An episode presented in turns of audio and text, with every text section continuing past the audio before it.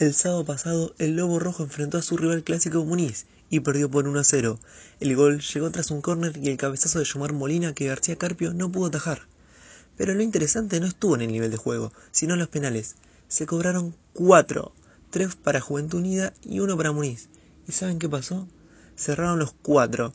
Con Egni, Ventivegni y Camargo tuvieron la oportunidad de abrir el marcador para el Lobo y no lo consiguieron. Esta es la tercera derrota consecutiva de Juventud Unida y tratará de revertir dicha racha el lunes cuando enfrente como local en JJ Urquiza a Centro Español desde las 5 de la tarde, con los posibles regresos del capitán Gonzalo Pulido y Iván Rodas, quienes cumplieron su fecha de suspensión, informó Franco Villagra.